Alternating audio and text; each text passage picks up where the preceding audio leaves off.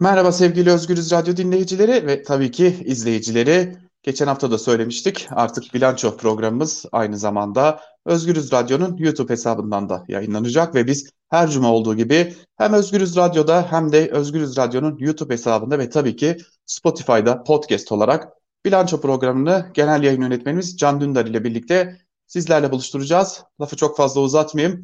Öncelikle genel yayın yönetmenimiz Can Dündar'a hoş geldiniz diyeyim. Hocam hoş geldiniz.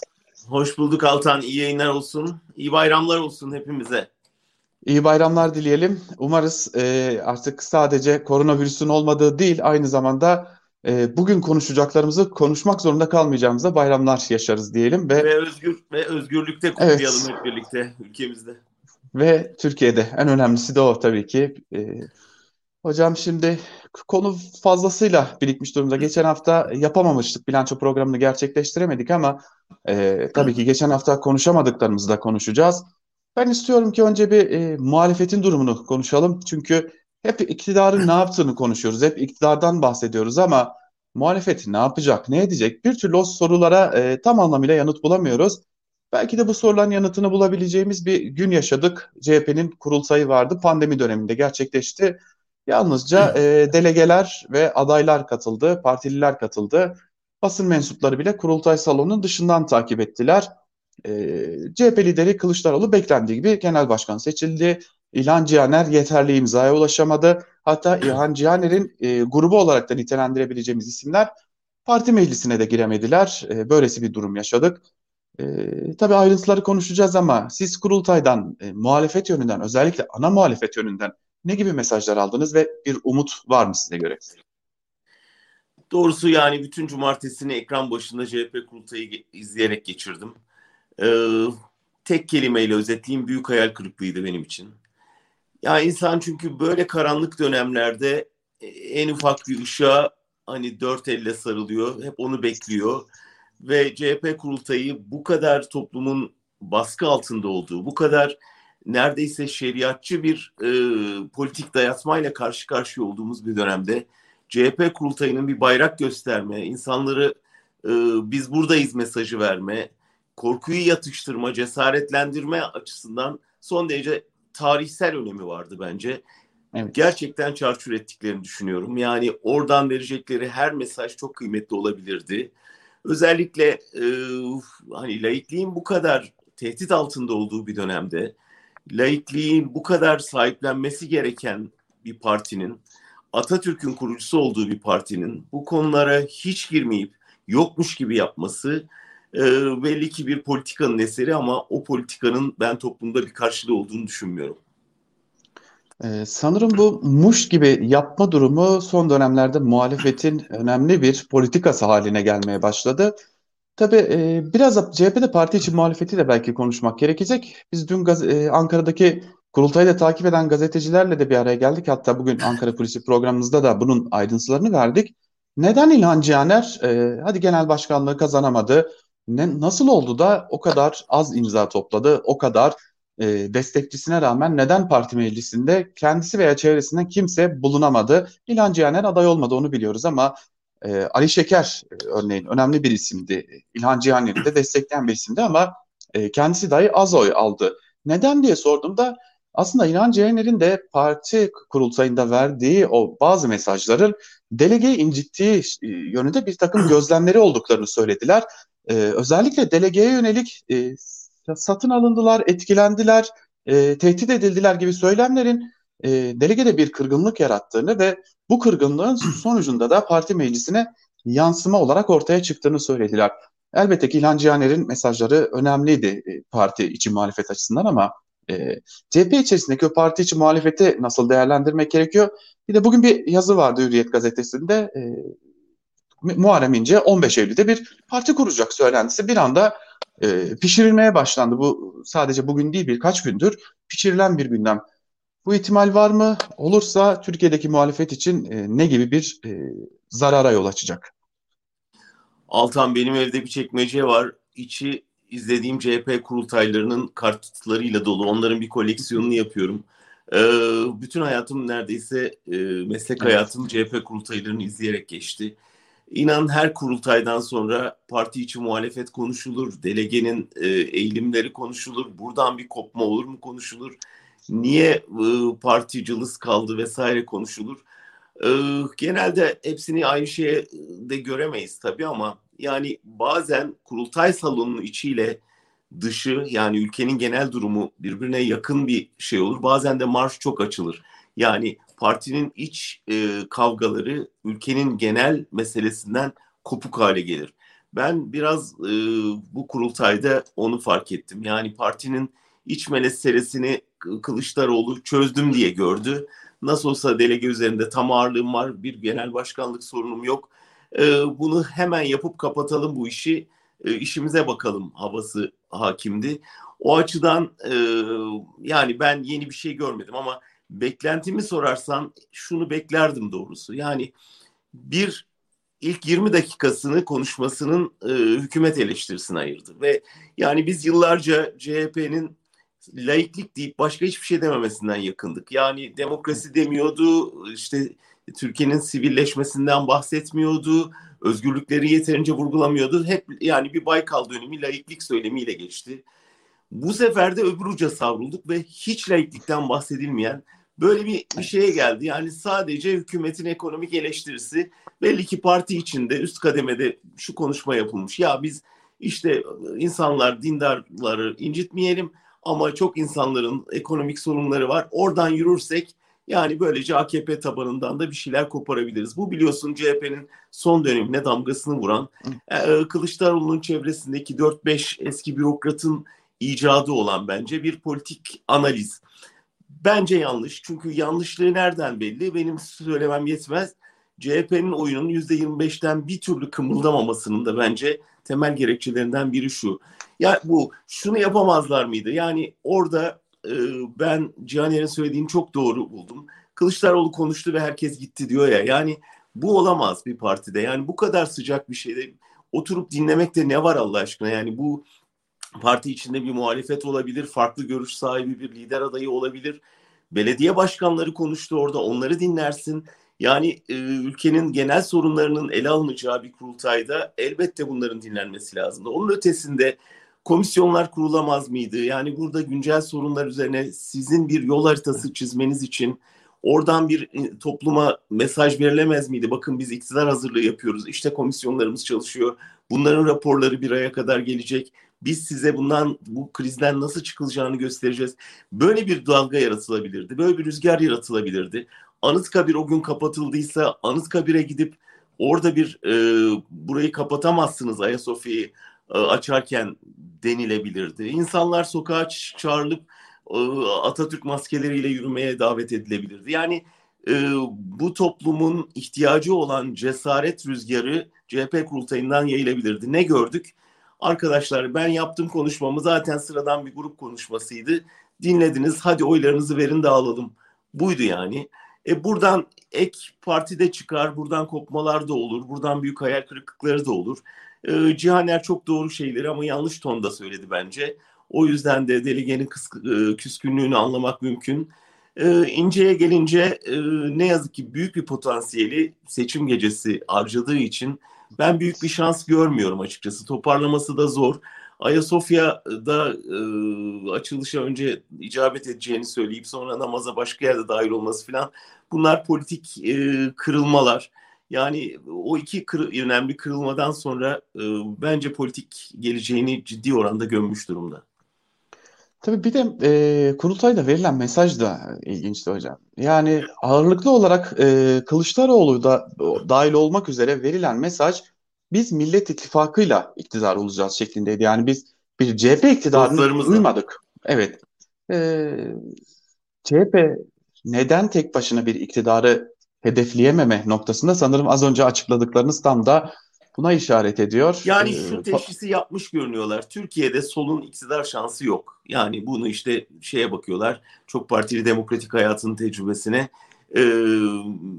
Yani çok az işte o da Ecevit'in sayesinde gerçekleşmiş koalisyon iktidarları var ama biz yani merkez sağla bir ittifak koalisyon içinde olmazsak iktidar olamayız gibi bir şeye kapılmış durumdalar. Umutsuzluğa ve bu karamsarlığı ne yazık ki topluma da yayıyorlar. Oysa ciddi bir Kürt hareketi var. Bir HDP diye bir realite var. Orada gelişen bir şey var. Ben CHP, HDP birlikteliğinin yaratacağı sinerjinin toplumda çok geniş kesimlere oluşacağını düşünüyorum ve toplumsal barış açısından da çok önemli olduğunu düşünüyorum. Ama mesela bu akıllarından bile geçmiyor. Bir seçenek olarak bile düşünmeyi neredeyse hani günah kabul eden bir anlayış, bir zihniyet var. Oysa bu HDP'yi hepten dışa iterek e, izole eden bir yaklaşım ve toplumun büyük ağırlığının merkez sağda toplandığı, CHP'yi de içine aldığı. CHP zannediyor ki ben onları yanıma çekiyorum. Halbuki fark etmiyorlar ki merkez sağ CHP'yi yutuyor ve partiyi gerçek sosyal demokrat tabanından, temellerinden, ilkelerinden koparıyor. Evet hocam tam da bunları konuşurken e, hani o muhalefetin bulunduğu bir Türkiye Büyük Millet Meclisi'nin haline de bakmak gerekiyor. E, tam da sosyal medya ile ilgili değişiklik ne olacak, ne bitecek, gelecek mi, gelmeyecek mi derken bir gün içerisinde e, komisyondan geçti ve e, ben e, Türkiye Büyük Millet Meclisi TV yayınını izlerken saatler tam 29 Temmuz çift sıfır çift sıfırı gösterirken birinci madde için verilen değişiklik önergesi görüşülüyordu. Ve sabah saat e, 7.13'te tutanaklardan baktığımda 7.13'te Türkiye Büyük Millet Meclisi kapatıldı. Yani 7 saat 13 dakika içerisinde sosyal medyaya, internete ilişkin o değişiklik geçti. Ve muhalefetten şöyle bir açıklama geldi. E, geciktirdik. Birkaç saatlik. e, yani bu açıklamayı duyduk. Şimdi Tuncay Özkan bir açıklama yaptı ve dedi ki herkes itiraz etmelidir dedi. E, cevap iktidardan geldi ve muhalifler iktidarı iktidardan gelen o cevabı neredeyse destekler konuma geldiler. Tuncay Özkan hadi itiraz edelim dedi. Mahir Ünal e, yapılan görüşmelerde neredeydiniz diye sordu. Meclise bile gitmediğini gördük biz o zaman Tuncay Özkan'ı. Ve e, oradan bir yasa geçti. Siz bu yasayla ilgili çeşitli görüşmeler yaptınız. Biz birkaç gündür e, neredeyse bütün yayınlarımızda bu sosyal medya konusunu işliyoruz ama siz bu sosyal medya devleriyle bir görüşme yaptınız. E, oradan edindiğiniz izlenimleri bugün Özgür Yorum'da da aktardınız. Biraz daha açar mısınız hocam? Bizi neler bekliyor? O devler gelecek mi, gelmeyecek mi? E, kısacası son kare düşüyor mu? Ben öyle sorayım ve topu size atayım hocam. Doğru, haklısın. Yerinde bir soru. Meclisle başlayayım. Yani çok üzülerek söyleyeceğim ama şunu düşünmek zorundayız. Meclis olmasa Türkiye'de ne değişirdi? Hiçbir şey. Maalesef öyle değil mi? Yani e, evet. sadece Erdoğan'ın belki 24 saat kazanırdı. Yani sultan bir şey emredecek ve o resmi gazetede yayınlanacak. Yani arada mecliste kimilerinin vakit kaybı olarak gördüğü yani AKP milletvekillerinin vakit kaybı olarak gördüğü bir e, onay süreci var. E, biz arada gerçekten cesur, sözü dinlenmeye değer bazı milletvekillerinin sözleriyle heyecanlanıyoruz. Onları Twitter'da dağıtıyoruz vesaire e, biraz yüreğimize su serpiliyor ama ondan ibaret. Yani meclis e, bir onay merciği, su, şeyin sarayın bir onay merciği haline gelmiş durumda. Ve işte senin de dediğin gibi çok önemli bir yasa. E, 4-5 saat içinde sabahlayarak üstelik artık tartışmıyorlar da yani AKP'liler de öğrendi. Tamam ne derseniz deyin tartışmaya cevap vermeye de gerek yok. Yani biz e, oylama vakti geldiğinde içeri gireriz ve bunu e, imzamızı atar çıkarız şeklinde. Bu çok acı. Ee, ben bu yasanın tamamen Erdoğan'ın öfkesinden kaynaklandığını düşünüyorum. Yani bir hazırlık plan belki vardı ta, e, arkada ama nasıl başladı? Haziran ayında Twitter'ın troll hesaplarını kapatmasıyla başladı bence kavga. Zaten Erdoğan'ın sosyal medyadan nefret ettiğini, Twitter, Twitter hepsinin kökünü kazımaya niyetli olduğunu biliyoruz. Zaten işte e, Netflix vesaire gibi kanalların eşcinsellik yaydığı şeyini e, propagandasıyla hedef alındığını biliyoruz. Ama e, sonuçta işte torun, yeni doğan torununa dönük birkaç tweetin e, ki oradan da 11 e, gözaltı çıktı biliyorsun. Evet. E, faillerini bahane ederek Twitter'ı ve onun üzerinden bütün sosyal medya mecralarını e, kontrol altına alacak bir yasal düzenlemeye gittiler. Şimdi bu öfkeyle yapıldı. Erdoğan emrettiği için de kimse bir şey diyemedi ama ne uzmanlarla görüştüler, ne muhalefetle doğru dürüst görüştüler, ne asıl muhatap olan Twitter'la, Google'la, Facebook'la görüşmeyi denediler. Ve kendi başlarına bir iş yaptılar. Şimdi e, bir ülkenin baktığın zaman diyorlar ki işte Almanya'da var, niye burada olmasın? Baktığın zaman ilk bakışta mantıklı geliyor. Yani niye Almanya'da Twitter'ın bir temsilcisi var da Türkiye'de yok? E çünkü e, dünyanın en çok e, Twitter'a kapatma talebiyle giden ülkesi. Türkiye açık ara. Türkiye arkada çok gerilerden Rusya geliyor. Yani bu totaliter rejimlerin bir tipik özelliğini simgeliyor Türkiye ve bir yönetici atayacakları zaman onun sadece bir günah keçisi olacağını ve şantaj amacıyla hapiste e, serbest bırakılacağı günü bekleyeceğini çok iyi biliyor Twitter'da. Ben e, hem Twitter'ın hem Google'ın, Facebook'un yetkilileriyle Avrupa'daki, dünyadaki kimi yetkilileriyle görüşme şansı buldum. E, yani onlara da doğrusu bugüne kadar hiç ses çıkarmamalarının nedenini anlamaya çalıştım. Çünkü kendilerini doğrudan ilgilendiren böyle bir konuda bu kadar sessiz kalmaları da tuhaftı. Ama anladığım kadarıyla onlar açıktan bir polemiğe girmenin Erdoğan'ın işine yarayacağını düşünüyorlar ve biraz hükümetin burada çok da böyle ileri gitmeyeceğini hatta geri adım atmak zorunda kalacağını düşünüyorlar. Bunun için de kendilerince e, gerekçeleri ve örnekleri var. Gerekçeleri şu yani böyle bir yapır, yaptırımı uyguladığınız zaman bunu yapabilirsiniz. Şa, e, bütün şalteri indirebilirsiniz. Ama ciddi bir sermaye kaçışı olacaktır. Bunun çok ciddi bir ekonomik sonucu olacaktır. Bunu göğüslemeye hazır mı acaba Türkiye, Türkiye ekonomisi ve hükümeti? Bunu görmek istiyorlar. Amerikan şirketlerinin önemli tepkisi olacağını düşünüyorlar. Daha da önemlisi Türkiye'de Google aracılığıyla ticaret yapan, dijital ticaret yapan büyük bir sektörü baltalayacağını biliyorlar, görüyorlar. O yüzden hükümetin bu öfkeyle atılmış kararı e, yavaş yavaş geri almanın yollarını arayacağına inanıyorlar. Benim anladığım. E, ki bunun alametleri var. Önce işte hemen uygulamaya konacak dendi. Sonra Ekim'e ertelendi biliyorsun. E, evet. Yavaş yavaş şey görüşmeleri başladı. Uzmanlara sormalar. Yasacı geçtikten sonra biz bunu çıkardık ne yapacağız şimdi arayışları başladı. E, ve şunu gördük asıl önemlisi çok önemli şeyler koymuşlar cezalar ama yaptırımı yok. Yani cezayı kesecek hükümet ama e, karşılık alamazsa ne yapacağına dair çok ciddi bir şey yok. E, son aşama ciddi ciddi e, bariyerler konmuş durumda. Bir sürü cezalar, giderek artan cezalar. Ama son aşamada e, neredeyse kapatma anlamı gelecek bir trafik daraltma uygulaması olacak ki oradan itibaren işte Türkiye'nin hem dünyadaki imajı hem içerideki ekonomik sıkıntıları birleştiği zaman Erdoğan'ın takkiyi önüne koyup tekrar düşünmesi gerekecek Ekim ayı geldiğinde. Ee, benim konuştuğum kimi uzmanlar diyor ki yani Erdoğan eğer buradan namuslu yani imajı çizdirmeden bir e, çıkış ararsa belki Anayasa Mahkemesi ya işte bu e, anayasaya uygun değildir diyerek ona bir çıkış kapısı sunar. O da e, işte biz de yargı kararı önünde boynumuz bükük diyerek e, buradan çıkar. Ya da şalteri indirir. O zaman bilmem Türkiye ne yapar ama biz seninle konuşmanın başka bir yolunu buluruz herhalde. Biz buluruz hocam. Alıştık artık sanırım o yolu yordam aramaya. Hadi e, bu arada küçük bir hatırlatmayı hemen şöyle araya sıkıştırmış olayım reklam olarak. E, olur ya bu yasa yürürlüğe girer ve Özgürüz Radyo'nun Twitter hesaplarına ulaşamazsa dinleyicilerimiz ve tabii ki izleyicilerimiz Hani bilsinler ki Özgürüz Radyo'nun bir uygulaması var. Google Play Store'da ve App Store'da yayında. Bu uygulamayı indirebilirler. Diledikleri şekilde hem yayınlarımızı dinleyebilirler hem podcastlerimize ulaşabilirler hem de yayın akışımızı buradan e, izleyebilirler. Biz de hani böyle bir alternatifi şimdiden e, izleyicilerimize, dinleyicilerimize söylemiş olalım. E, olur da ulaşamazsanız biz hala oralarda bir yerde olacağız demiş olalım.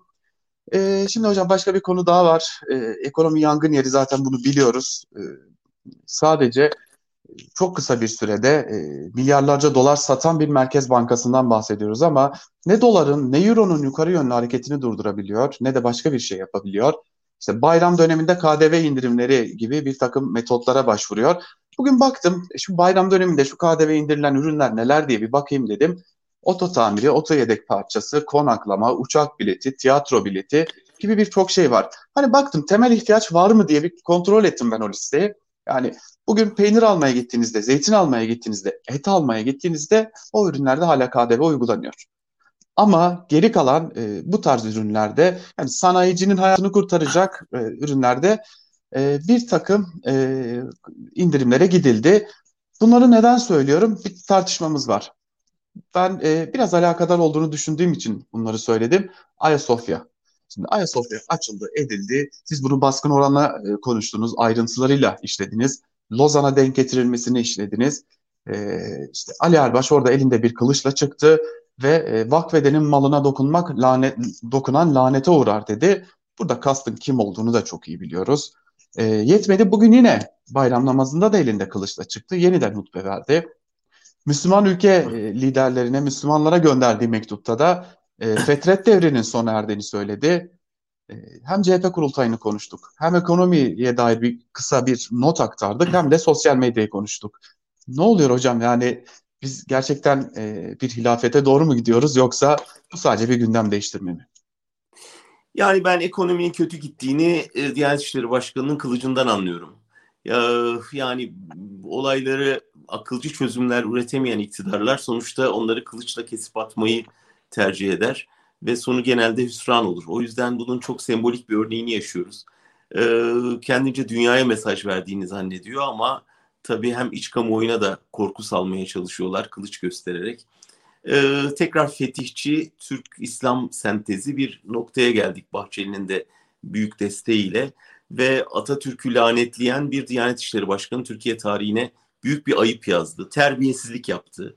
Ee, ve bu terbiyesizliği düzeltmeye çalışırken iyice eline yüzüne bulaştırdı. Ee, evet. Gerçekten e, çok ağır bir bedeli olsa gerek bunun. Yani bu Erdoğan'dan bağımsız yapılmış olamaz. Bunu kimse düşünemez. Bu talimatla yapılmış bir şey, yapılmış bir konuşma ve bu kılıç şovu. Ama şunu bilmeleri lazım. Yani kılıçla çok oynarsan bir yerini kesersin. Ee, bu bu bu risk var. Bunu görmeleri lazım. Yani bunu ikide bir toplumun başına kalkmak e, bir e, sultanlık gösterisi, bir e, fetih gösterisi şovu olarak tasarlanmış olabilir ama e, dediğin gibi yani artık e, evine ekmek götüremeyen kitleleri e, bıçakla, çakıyla, kılıçla korkutmanın devri geçti. Yani başka bir çare bulmaları gerekecek. Ayasofya bir yönüyle evet bunları unutturmaya dönük bir hamleydi. Yani hem İslam hareketinin büyük düşünü gerçekleştirmek hem tabana bak buradayız ve hala güçlüyüz. Bak Atatürk'ün emrini geri aldırabiliyoruz. imzasını silebiliyoruz. Hutbelerimizde ona hakaret edebiliyoruz e, mesajı vermekti. Ama tabii bunun ötesinde e, Baskın Hoca onu son kurşunu, sona sakladığı kurşunu erken sıkmak zorunda kaldı. Çok sıkıştığı için dedi.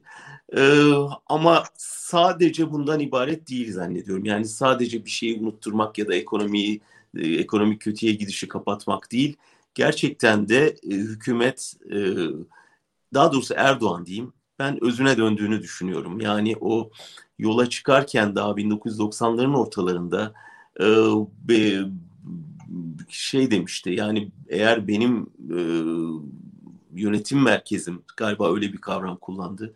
Bana e, bu ideal uğruna papaz elbisesi giy derse e, ben papaz elbisesi bile giyerim demişti. 25 yıl geçti aradan. Erdoğan 25 yıl boyunca ciddi bir şekilde aslında bir papaz elbisesiyle kendi tabiriyle tırnak içinde söylüyorum e, politikalar uyguladı ve ortalıkta gezindi. Kendini başka bir şekilde lanse etti. Ben 25 yılın sonunda artık e, o elbiseye ihtiyaç duymadığını görüyorum Ayasofya e, ile ve Ayasofya'nın açılışını biraz Erdoğan'ın papaz elbisesini çıkarması olarak sembolik olarak canlanıyor gözümde. Ee, bakın ben size oynadığım insan değilim. Yıllarca sizi, e, size ben kendimi bir liberal olarak e, satmaya, pazarlamaya çalıştım ama bakın aslında ben buyum deyip o elbiseyi çıkardığı gündü bence Ayasofya. O yüzden bunun arkası gelebilir. Ee, yani kimileri bu son baruttu falan diyor ya ama burada son yok. Yani bunun arkasından evet hilafet arayışı tartışması açıldı arkasından o gelebilir. Harf devrimi, kıyafet devrimi tartışması gelecektir. Bunun arkasından Taksim'e e, kışla projesi gelecektir. Bunun arkasından başkenti İstanbul'a niye taşımayalım ki tartışması gelecektir. Yani biz önünü açtığımız, izin verdiğimiz sürece CHP aman dindarları rahatsız etmeyelim diye göz yumduğu sürece dış dünya aman mültecilere kapıyı açar, aman biz silah satıyoruz ne güzel gidiyor dediği sürece bu devam eder. O yüzden son derece uyanık olmamız gereken bir dönemdeyiz. Evet ve e, tam da bahsettiğin şeylerin gerçekleştiği dönemdeyiz. Evet herkes suskun, herkes izliyor. Herkes aman e, seç, seçimde oy kaybetmeyeyim telaşında ama çok yakında e, oy kullanacakları bir seçim kalmadığında sanırım e, bunun farkına varacaklar gibi görünüyor. Evet giderek ee, birçok insan Altan e, artık hani seçim Erdoğan'ın kaybedeceği bir seçimi göze almayacağı, öyle bir sandık kurmayacağı konusuna daha çok dikkat edersen evet. ikna olup bunu dillendirmeye başladı. Bu tehlikeli bir şey. Ama Trump da bunu söylüyor. Ya bu koşullarda evet. seçim olmasın, ertelensin. Yani dünyada böyle bir otoriter liderler yani sandığa ne gerek var işte ne güzel gidiyoruz, yönetiyoruz diyen bir eğilim oluştu. Son derece tehlikeli. O yüzden bizim sadece ülke içinde değil uluslararası alanda da yani bütün demokratik güçlerin seferber olup sandığa sahip çıkacağı ve demokrasinin bir oy vermeden ibaret olmadığını vurgulayacağı bir e, yeni dil kurmamız lazım ve partilerin de hızla bu dile adapte olup bir arada bunu savunması lazım. Evet çünkü dünya tarihi bize e, otoriter rejimlerin, otoriterliklerin yükseldiği dönemlerde dünyanın ne gibi felaketlere sürüklendiğini de çok yakından gösteriyor. Çok değil 100. yılı bile dolmamış bir savaşı yaşamış bir dünyadan bahsediyoruz. Hele ki bir de pandemi döneminden geçerken işte bu sağ politikalar, bu otoriter politikalar ne yazık ki e, bir yerde alıcı da buluyor ama e, bunun uyarıcısı da olmak zorundayız diyerek hocam. E, bugün bayram olduğu için sizi çok da yormak istemiyorum. Dilerseniz programı yavaş yavaş noktalayalım. Tekrar bir bayram mesajınız varsa Almanya'dan Türkiye'de yaşayanlara onu alalım ve öyle noktalayalım. Yani biz asıl bayramı özgürlükte kutlayacağız. Bunun bilinciyle bayramlarını kutlayalım insanların ve o özgürlükte kutlayacağımız bayram gerçekten bayramların en bayramı olacak. Buna yürekten inanıyoruz. Her baskıya, her e, sansüre, sınırlamaya karşı biz hazırlığımızı yapıyoruz. Biz her zaman buradan ses vermeye, ülkemiz için iyi olanı savunmaya devam edeceğiz ve bu sesi kıstırmamak için ne gerekiyorsa yapacağız. Bunun bilincindeyiz. Üstümüze düşen sorumluluğun bilincindeyiz ve bize dönen kulakları da YouTube kanalındaki e, izlenmelerden giderek e, senin de bahsettiğin uygulamamıza e, abone olan insanların sayısının artmasından ve radyomuzu izleyenlerin sayısının artmasından memnuniyetle gözlüyoruz. Bu bize bir sorumluluk yüklüyor. Onun farkındayız. Onun gereğini sonuna kadar yapmaya devam edeceğiz. Evet hocam siz son cümleyi söylediniz. Ben, bana sadece noktayı koymak kaldı. Haftaya bilanço programında tekrar görüşebilmek umuduyla. Hoşçakalın sevgili izleyiciler ve dinleyiciler. Hoşçakalın.